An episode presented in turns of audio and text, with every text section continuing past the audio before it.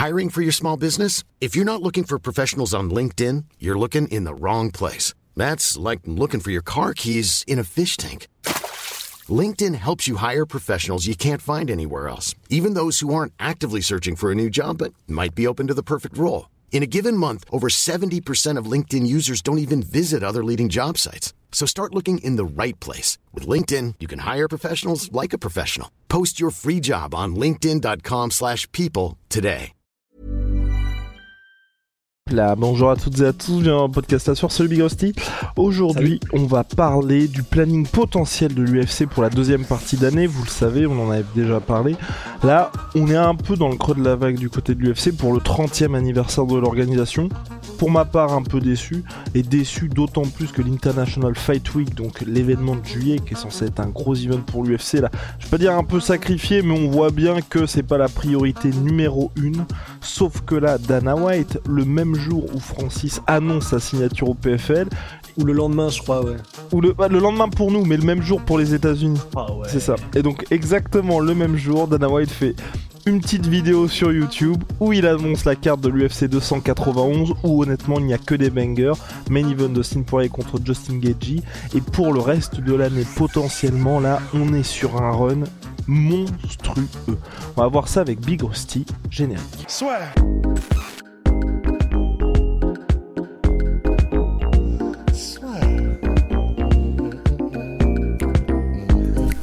Paris sur le MMA avec une Ibet. Quelle sera l'issue du combat Une soumission Un chaos Paris sur les meilleures cotes avec une bête. Gagey contre Poirier pour le titre de BMF Baddest Mother on, on the Planet. euh, euh, oh. Tu t'es pris les pieds dans le barbecue. Ouais, exactement. Le... Vas-y, redis-le, voir si t'es un homme. C'est terrible. Non, je veux pas le redire, je veux pas le redire. Euh, et donc, euh, parce que là aussi, Dana White dans la vidéo YouTube, comme Masvidal a pris sa retraite, c'est bon, le titre est de nouveau en jeu. Ça me fume tellement quand on y pense. pour dire, voilà, c'est logique. Ensuite, donc, wow, pardon, ça c'est le 29 juillet, autant pour moi, le 29 juillet pour Poirier contre Geji 2. Ensuite, le 19 août, et là aussi, Dana White a mis un petit coup de pression à Aljamain Sterling qui a dit, bon bah écoutez, on va faire ça au mois de juin. Non, non, non, ça va se faire au mois d'août, le 19 août prochain pour le retour de l'UFC à Boston. Sterling contre O'Malley, titre Bantamweight. Et là, pour le coup, c'est hum, sur le papier, donc là, il y a pas mal de combats qui sont ajoutés. C'est un main event qui, aujourd'hui, vous pouvez peut-être vous dire que c'est pas on va dire le plus ronflant, mais je pense moi personnellement qu'on peut avoir un événement toute proportion gardée à la Chad Mendes Conor McGregor. Si Sean O'Malley s'impose, déjà l'ambiance va être complètement dingue dans l'avant-combat parce que c'est sa ville, parce que c'est chez lui, parce que tout est fait pour qu'il s'impose le 19 août prochain, mais on peut vraiment avoir la naissance d'une superstar avec cette soirée-là. Ensuite, au mois d'octobre, euh, au mois de septembre, j'ai beaucoup de mal. Donc l'UFC a signé un deal et on en parlait avec Big Rusty en off. On était, ils sont vraiment trop forts avec euh, le gouvernement local en Australie pour que l'UFC les quatre prochaines années fasse trois pay-per-view à Sydney. Et donc là, ça va être Adesanya contre, pour le moment, on ne sait pas qui avec Rusty. On s'interrogeait, n'est-ce pas, Rust? Ouais, oui, parce qu'on était en train de se dire, alors c'est possible que ce soit le gagnant donc de Whittaker versus Duplessis, puisque le combat aura lieu en juillet. Hum, ça fait quand même assez court, c'est ça qu'on se disait, parce que le problème c'est que c'est ben, c'est le c'est le 29 ju- euh, non c'est le 9 c'est le 8 juillet c'est ça un Dricus versus Whittaker. Donc si jamais le gagnant prenait Adesanya ça ferait euh, ouais ça ferait deux mois et demi pour se préparer pour Adesanya. Et il y a quand même de grandes chances que le gagnant ce soit Whittaker et ça me paraît très fou que Whittaker accepte de reprendre le combat contre Adesanya immédiatement. Parce qu'en termes de préparation c'est immédiatement euh, après son combat contre Dricus Duplessis sachant que c'est le combat qui représente tellement pour Whittaker que le prendre enchaîné comme ça directement sans même s'arrêter euh, des camps d'entraînement pour Dricus et pour Adesanya alors que c'est un combat qui qui veut autant dire pour lui, ça me paraît très fou qu'il accepte.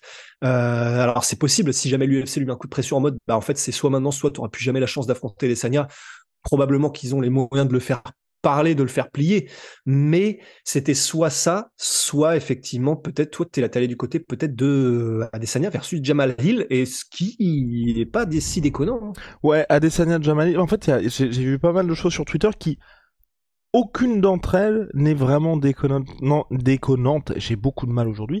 Faut dormir. hein. Eh, exactement. On a Ramzat Chimaev potentiellement, il mettait potentiellement directement le title shot contre Israël Adesanya, potentiellement aussi euh, Adesanya qui ferait donc le combat contre Jamal Pourquoi ça, ça a du sens? Parce que peut-être squeezer du côté de l'UFC, parce que vous, vous allez le voir dans le reste du planning, à aucun moment on parle du retour cette année de Jerry Prochaska, et en gros, la l'une des théories ce serait que donc vous le savez, à l'UFC 291 le 29 juillet, on a le retour aussi d'Alex Pereira contre Blakovic et qu'en gros, en septembre, Adesanya tente de devenir champion face à Hill qui stylistiquement est plus favorable qu'un gars comme Blakovic contre lui Mais pour oui. qu'ensuite Oh il fasse là. la trilogie en light heavyweight pour le titre heavyweight, light heavyweight qui sera désormais propriété d'Adesanya si Adesanya vient abattre Hill et que Pereira vient abattre Blakovic. Oh. En vrai, t'imagines le truc? En vrai, ça deviendrait l'une des histoires les plus Ah, mais folles oui. de, de, Oh, de l'histoire oui. des sports de combat, Adesanya versus Pereira. Ils se sont de l'humanité.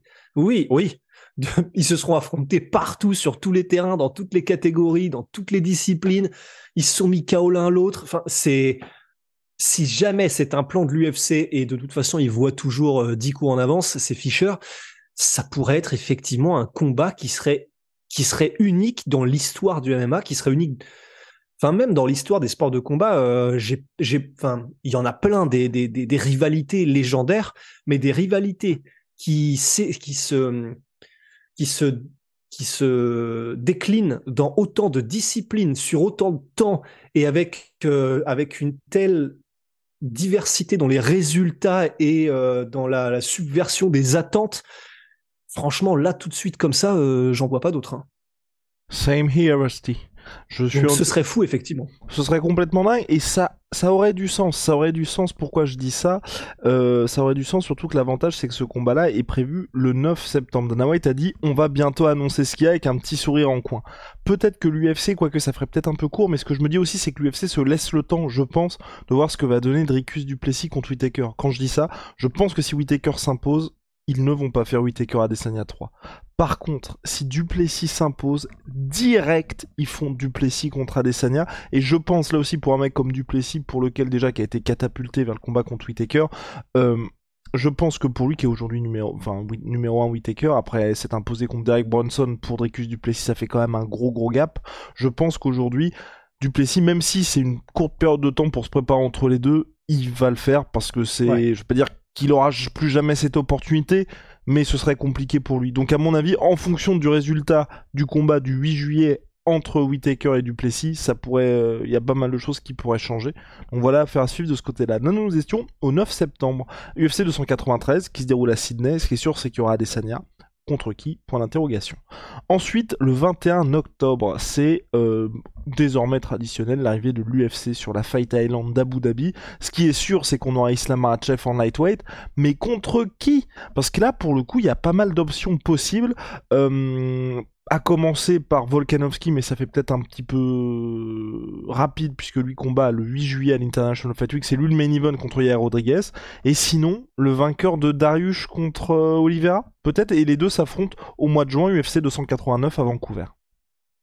Ouais, c'est pour ça. Probablement, bah, je vois mal comment ça pourrait être autre chose que ces deux-là, parce que ce sont les deux avec lesquels il y a une histoire potentiellement. Et puis, dans tous les cas, même si c'est Darius, bah, ça fera à la limite du sang frais. Et puis, il aura battu Oliveira, donc ce serait, ce serait, ce serait parfait.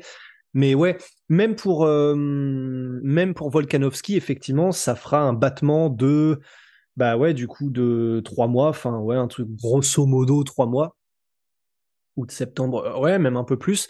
Donc, je pense que si jamais il a l'occasion et qu'il prend pas trop de dommages dans son combat contre, bah, et qu'il le gagne, et son combat contre euh, Yair Rodriguez, Volkanovski, euh, ouais, ouais, je pense qu'il y y, y a vraiment moyen. Après, je, je, pense que ce sera surtout en fonction de Makhachev, dans le sens, est-ce que Makhachev sera chaud pour reprendre Volkanovski direct?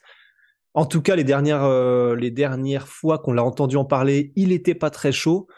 Mais, mais de toute façon, bah, c'est l'UFC qui décidera, donc euh, à voir, effectivement. Ouais. Et puis pour, et puis si c'est Oliveira, euh, bah, c'est très bien aussi. Ça fait un combat dont tu sais que ce sera spectaculaire. Et puis, euh, ouais, c'est des belles options. Des belles options intéressantes. En common event, selon toute vraisemblance, on aura Shimaev, mais contre qui, là aussi, la question se pose, parce qu'on était parti pour un Shimaev contre Costa. Vous le savez, Polo Costa, finalement, sera de la carte de l'UFC 200 91 le 29 juillet prochain dans l'Utah. Polo Costa aussi, et ça a son importance, a beaucoup beaucoup de mal à faire le poids en moins de 84, donc middleweight. Je le vois mal enchaîner deux cutting, et je vois mal aussi le combat se faire en light heavyweight. Donc je vois mal Polo Costa enchaîner deux cuttings aussi courts.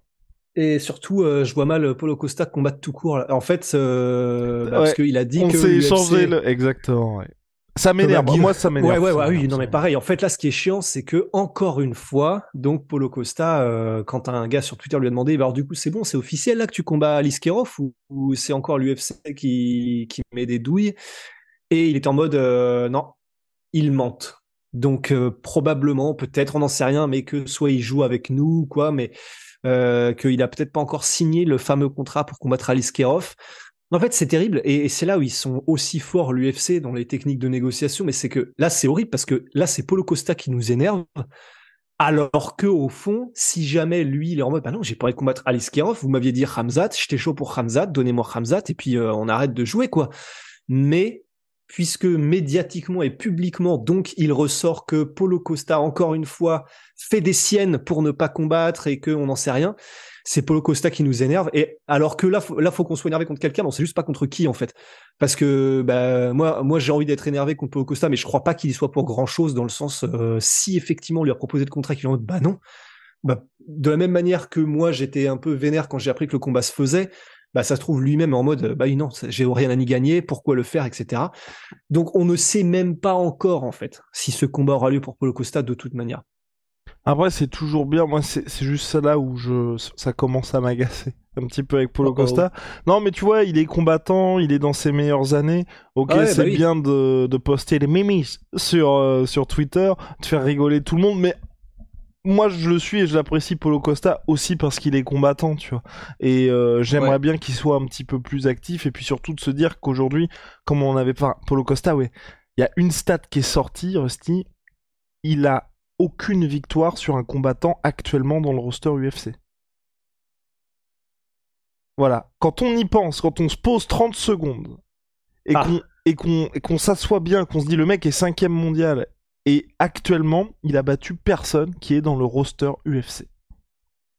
Ouais, c'est vrai que ça la fout mal. Parce que oui, certes, il a fait un très gros combat contre Marvin Vettori, mais en plus, c'était un combat euh, les conditions du combat étaient quand même assez euh, charlatanesques. Donc euh, le combat était beau, mais il s'est ramené avec 10 kilos de trop aussi, donc ça aide.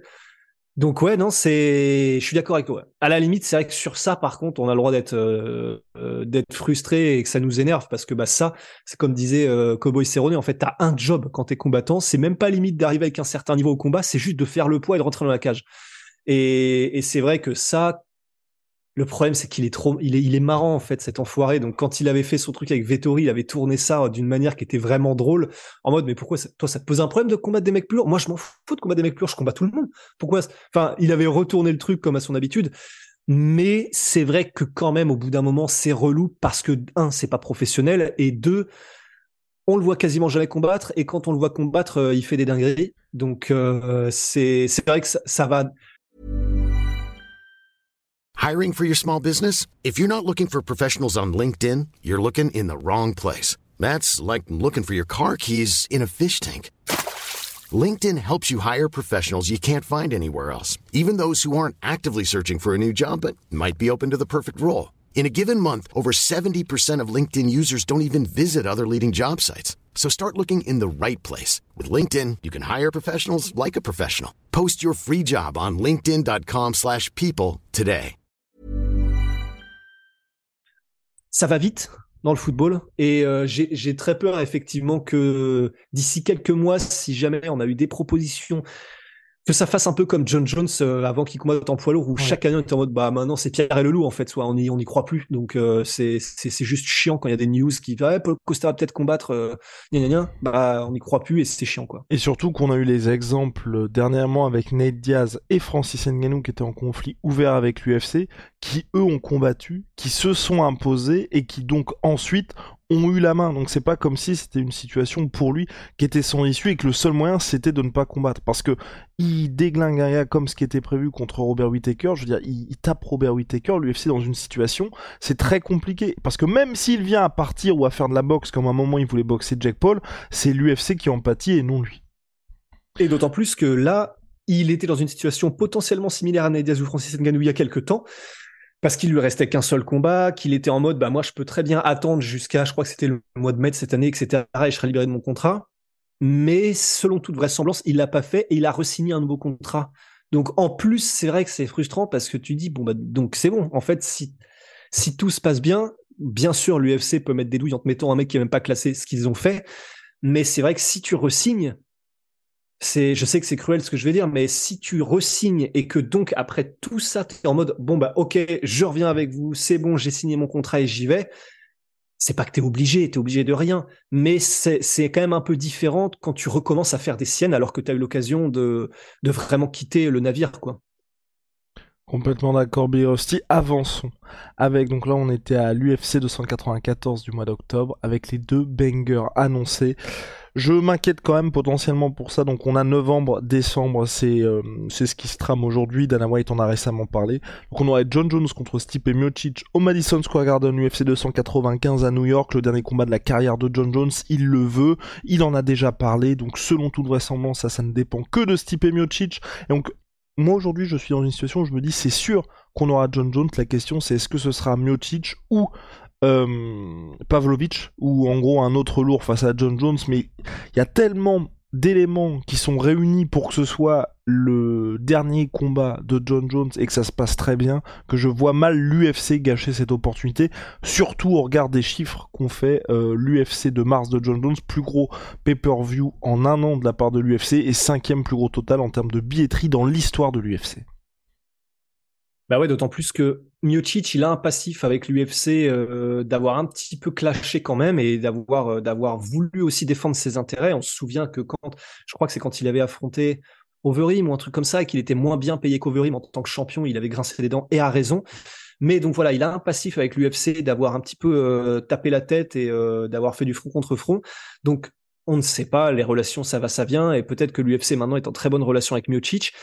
Mais n'empêche que il n'a pas une relation qui est euh, complètement euh, qui est complètement parfaite non plus, en tout cas historiquement. Et d'un autre côté, je pense que là, ils savent l'UFC que ils ont les cartes en main pour de toute façon, tu mets John Jones contre euh, mon boulanger, ça marcherait puisque c'est le dernier combat contre Joe Jones qui ressort d'une performance contre Cyril Gann qui est absolument extraordinaire. Donc avec Stipe ou sans Stipe, ils n'auront aucun problème à cartonner avec un event sur lequel il y aura le dernier combat de John Jones. Donc, s'il est trop gourmand ou qu'il est un peu relou en négociation, en tout cas à leur sens, l'UFC, bah, ce sera chiant pour John Jones parce que lui, ce qu'il veut, c'est un gros nom pour finir sa carrière. Et quel meilleur nom que Miocic si ce que tu veux, c'est euh, un nom historique. Mais euh, je pense qu'au bout d'un moment, si ça patine trop dans les négociations et que ça se moule trop, bah, je pense que John Jones lui-même sera en mode bon bah tant pis pour Miocic en fait. Il aurait pu avoir un payday à plusieurs millions, bah c'est pas Rich qui l'aura, puis il va se faire foutre quoi.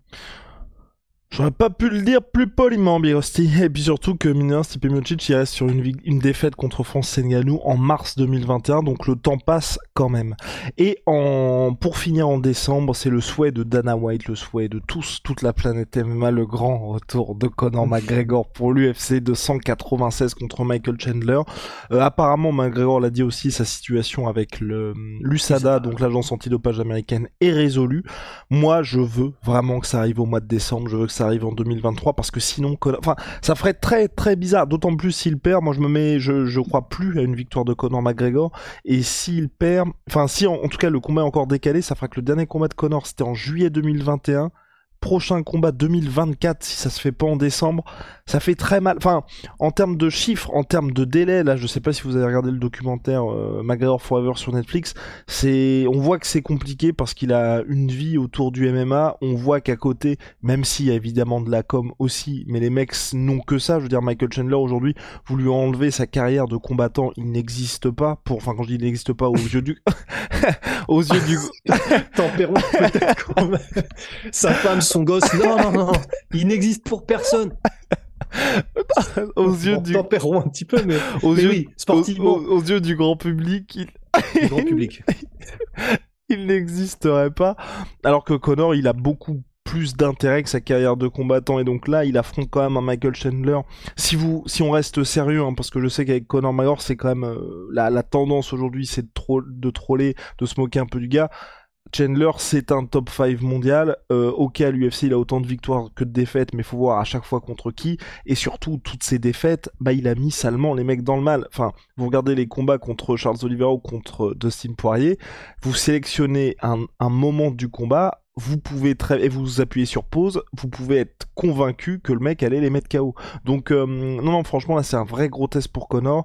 Moi je veux que ça arrive là parce que au moins en fait on va savoir. Et je je veux même tu vois juste plus Rusty me dire et là déjà j'ai fait la paix avec le est-ce que Prime Connor va revenir? Il ne va pas revenir, ça y est, je suis en paix avec ça. Mais je ne veux plus être à me dire est-ce qu'on va revoir Connor combattre? Je veux juste le voir rapidement Ouais. qui perdent et au moins comme ça on tourne vraiment la page comme aujourd'hui tu vois là l'UFC ils organisent euh, Tony Ferguson contre Bobby Green ça y est moi je je suis content de revoir Tony Ferguson mais j'ai plus cette petite idée en moi qui me dit peut-être qu'il va refaire un non c'est fini c'est fini là il combat que pour le plaisir c'est terminé faut on a beau être fan de Tony Ferguson on a beau tous l'apprécier ses meilleurs jours sont derrière lui et là aujourd'hui il ne peut que espérer, tu vois, faire un beau highlight pour terminer sa carrière. Mais il y aura plus de run sportif vers la ceinture. Ouais, non, complètement. Et puis pour ceux du coup qui, qui savent peut-être pas ce que ça implique quand tu dis qu'il a recommencé à, à être avec l'USADA, c'est l'agence antidopage, il faut six mois lorsque tu reprends, lorsque tu reviens dans le ce qu'ils appellent le pool, euh, donc euh, enfin alors traduit grossièrement c'est la piscine, mais en gros c'est lorsque tu reviens dans le, le comment est-ce qu'on pourrait dire d'ailleurs enfin lorsque tu lorsque tu te remets dans le, leur liste d'athlètes testés et actifs et considérés comme actifs pour les tests antidopage et donc éligibles à combattre. Et euh, il faut six mois euh, aux dernières nouvelles. Alors c'était six ou quatre, je sais plus. Enfin, en tout cas, c'est minimum quatre et je crois que c'est six mois lorsque tu reviens dans cette fameuse liste de combattants com- considérés actifs et pour lesquels du coup tu deviens éligible à combattre. Donc c'est pour ça qu'on parle de minimum fin novembre, si ce n'est décembre. C'est parce que bah donc si on prend ce délai en compte et que là il est effectivement bien revenu dans le pool de test de l'USADA, bah il sera tout simplement pas éligible à combattre avant. Et, et non, je suis d'accord avec toi. C'est bah, de toute façon. euh, Maintenant, on... Et tu vois, c'est marrant parce que je me souviens que quelques années avant, je me souviens des podcasts qu'on faisait quand c'était le Prime McGregor, on disait faut vraiment qu'on en profite parce que c'est une étoile filante, que ça ne durera pas. Et je crois que c'était dans le podcast contre pour Alvarez, on se disait faut vraiment qu'on profite de ce qui se passe maintenant en fait, parce que ça ne peut pas durer un Connor comme ça, parce que c'est un conquérant, parce que machin. Ben voilà, là on en a bien profité et on en est au moment où, comme tu le dis, euh, on a fait un peu la paix avec revoir euh, le Connor euh, magicien, etc. Là, on est plus dans la phase, effectivement, un peu plus peut-être Tony Ferguson, un peu plus BJ Penn lors du début, de la fin, où on a juste envie de croire un peu à la magie, mais, mais pas qu'il gagne nécessairement, juste qu'il arrive à faire des trucs de fou, le temps de quelques gestes, le temps de quelques minutes. Et puis voilà quoi. Et Et, là- puis que ça crée quelque chose de fou le temps de quelques semaines avant. Mais oui, et puis là, juste une victoire. Pour moi, juste une victoire contre Chandler, tout le monde oubliera ce qui s'est passé. Parce que rendez-vous compte, le mec a une fracture, double fracture traumatisante. Vous revenez après deux ans en ayant sur... enfin, survécu à ça. Faut que je me calme, moi. Ah, vous, arrivez à revenir parce que par exemple, Chris Weidman n'est toujours pas revenu. Anderson Silva, partir du moment où il a eu cette fracture-là, n'est jamais revenu au niveau qu'il avait précédemment. Connor revient, tape Michael Chandler qui est top 5. C'est en soi, ça vaut pas une ceinture bien évidemment, mais c'est une fois en apothéose pour un mec comme Conor McGregor. Et tu vois, juste ça, pour moi, la boucle sera bouclée. Et là, vous avez vu, il a fait tout un documentaire en quatre parties sur toutes ces années euh, assez compliquées. Ne serait-ce que l'histoire du retour de Conor McGregor entre le moment où il fait sa double fracture et le combat contre Chandler, et qu'en plus ça se passe bien contre un mec surentraîné qui est en plus hyper actif à l'UFC, là on pourra vraiment dire, même la nouvelle génération qui découvre Conor McGregor aujourd'hui, que c'est Ouais. un véritable athlète, parce que ce sera vraiment une gageure quand même, parce enfin, revenir contre Chandler, réussir à le battre, avec tout ce qu'il a vécu entre-temps, Conor McGregor, et même, tu vois, montrer aussi, c'est ce que moi je, je regrettais un peu dans le, dans le documentaire Netflix, c'est qu'il n'y ait pas une vraie... euh, qu'on nous montre pas vraiment tous les excès de Connor. Il en parle, il suggère ça, c'est vraiment, on est très en surface, mais on voit pas exactement ce qui se passe. Alors que là, vous voyez très bien Connor, toutes ses stories, vous voyez la différence de niveau de vie entre un combattant MMA à part entière et Connor McGregor, ne serait-ce que revenir à ça, enfin, se dire, vous pouvez être combattant MMA 5 semaines avant d'affronter Michael Chandler et quand même le battre, rien que ça, ce serait complètement dingue. Mais bon, mais bon, il y a aussi la réalité du terrain qui, euh, je, je, pense que ça sera compliqué pour Michael Chandler, mais voilà. Pour moi, ce serait superbe. Pour l'UFC aussi, je pense que ça permettrait de finir cette année, euh, cette 30e année en apothéose.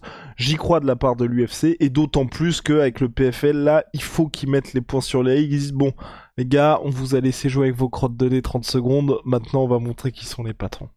La récréation est finie. Ouais, bah non, c'est pour ça. Et en plus, c'est terrible parce que là, euh, il y a le Ultimate Fighter qui va bientôt commencer. Il commence là, bah, je crois, en fin de ce mois-ci. Donc vous pouvez être sûr qu'il va y avoir des perles de Conor McGregor, qu'il va y avoir des moments légendaires. On va être comme des groupies, on va être comme, euh, comme dirait dans Reservoir Dogs, comme une volée de pucelles dans le dortoir. Donc on va kiffer et c'est pour ça que voilà, profitons aussi de ce dernier run. Ne serait-ce que l'extrait là où il fait euh, donc euh, moi je vais peut-être te combattre. Ah je sais pas, c'est Connor qui dit ça à Michael Chandler. pour je sais pas, peut-être à 84 kilos. Qu'est-ce que t'en penses? Et Chandler qui fait ah 84 kilos, bah moi je suis prêt. Toi tu veux 84 kilos? Et Connor qui fait comme ça en même temps, qui marche, qui ne le regarde même pas. Mais tu feras ce qu'on te dit, tu feras ce qu'on te dit de toute façon. Et c'est tellement stylé et c'est horrible, mais tu peux pas t'empêcher de trouver ça stylé. On peut ne pas l'aimer, Conor McGregor, mais euh, ses faces, ses punchlines et le charisme, bah qu'on l'aime ou qu'on l'aime pas, c'est là et c'est ce qui fait vendre. Allez, réponse d'ici quelques mois Big Rusty. Shout out, I'm a sweet pea. I'm a sweet, pea. My sweet protein. Moins 30% sur tout my protein avec le code la sueur. See ya.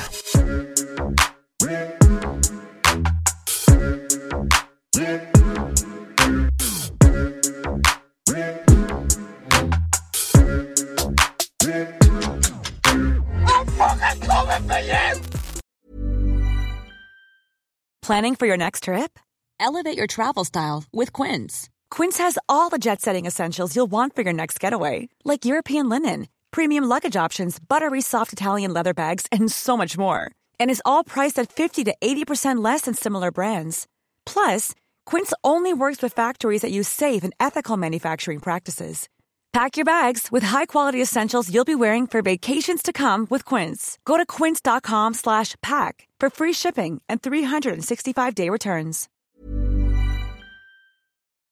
Et voilà, c'est la fin de votre épisode du podcast La Sœur. Si ça vous a plu, n'hésitez pas à nous mettre les 5 étoiles sur Apple Podcast ou sur Spotify. Vous pouvez aussi nous laisser un petit commentaire, ça nous aidera beaucoup. Et si vous voulez aller plus loin avec nous, vous tapez La Sueur sur toutes les plateformes ou sur les réseaux sociaux, vous nous trouverez. Et là, vous nous écoutez très certainement en audio. On est aussi en vidéo sur YouTube, mais également sur Snapchat. Là encore, vous tapez la sueur et on sera là. Merci de votre fidélité et à très vite pour de nouvelles aventures.